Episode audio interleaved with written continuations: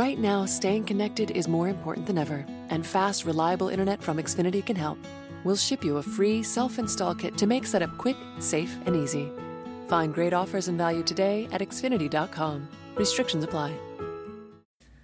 ¿Qué tal? ¿Cómo están? Bienvenidos a inglestotal.com y hoy Ayleen Woodhouse nos trae la quinta lección en su sección Conversation Strategies o estrategias para mejorar la conversación o sus habilidades comunicativas. Si te gusta cómo enseña, simplemente vayan a www.wespeakidiomas.com o también pueden contactarla a través mío. Ya saben que mi WhatsApp es signo de más 51 99 Los vínculos a sus redes sociales y sus páginas lo encuentran al final de esta lección que por supuesto lo puedes encontrar en inglestotal.com. Así que adelante Aileen con esta lección.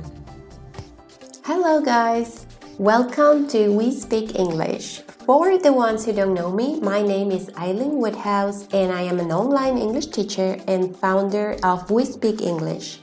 If you want to know more about me and my classes, please go to my website www.wespeakidiomas.com. Today, I will be presenting another episode of my conversation strategy series. I've created this class especially for my friends from Inglés Total. So, if you are an Inglés Total student and want to improve your fluency and conversational English, this is the right class for you. Let's get started. So, this conversation strategy is called checking information. In a conversation, you may need to check something that you didn't hear or understand. For example, um, if you didn't hear something in your mother tongue, what do you say? Try to think of what you would say in your mother tongue. When you don't understand something, are there any phrases that you say to ask someone to repeat something? Well, in English, there are different ways we can do that. Let me tell you a little bit about the examples I'll be using in this podcast. All these examples are true for me. They are contextualized with my recent trips. And the reason why I use real examples is because I want to show you guys how these conversation strategies could be used in real conversations, not just examples that you can find in a textbook. I'm currently in Spain. I arrived in Barcelona last Tuesday and then went to Granada and arrived in Seville today morning. So, all these examples are about my current trip. Today, I'll show you four strategies to check information. Four different strategies to make sure that you understood what you thought the speaker was saying. Strategy number one you can use the expression or the question, Did you say? Or What did you say? to check information.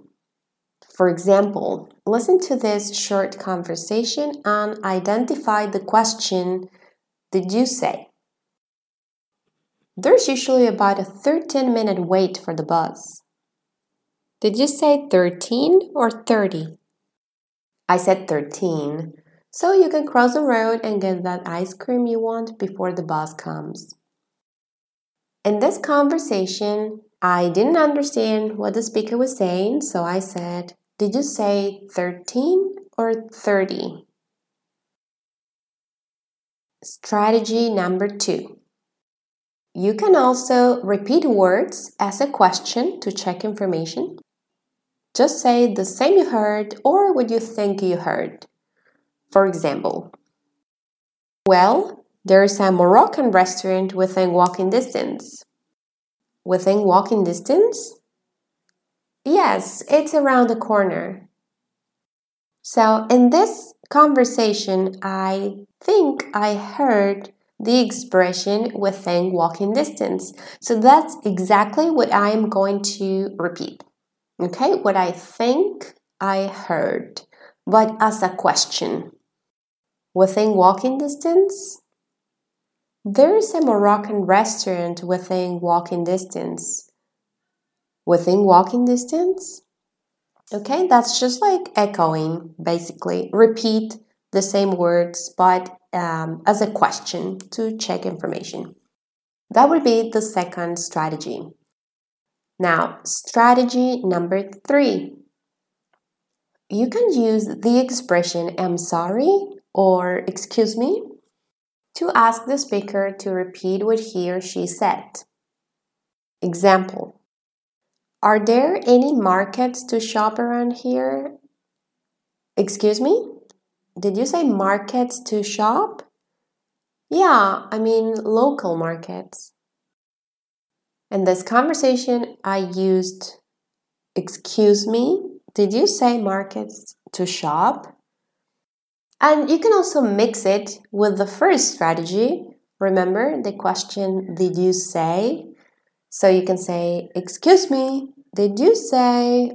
Or you can say, I'm sorry, did you say? Another example. Oh, and this is a question that I asked a local when I was in Granada. Which bus should I take to the Alhambra? I'm sorry, did you say to the Alhambra? Yeah, to the Alhambra. So the Alhambra is this beautiful Nasiri palace in Granada, which is uh, the most picturesque city I have ever been to. I highly recommend it. It is the most visited touristic attraction in Spain. I had a great time there.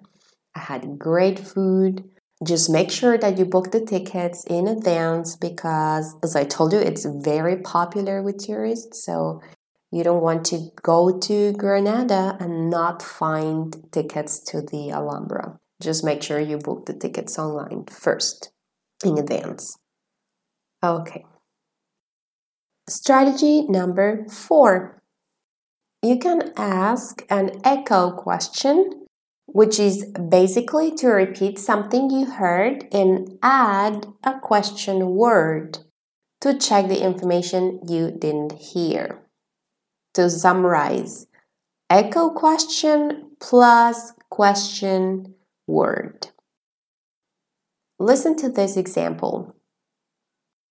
There is a Turkish tea shop on the main avenue. I'm sorry, there is a tea shop where? On the main avenue.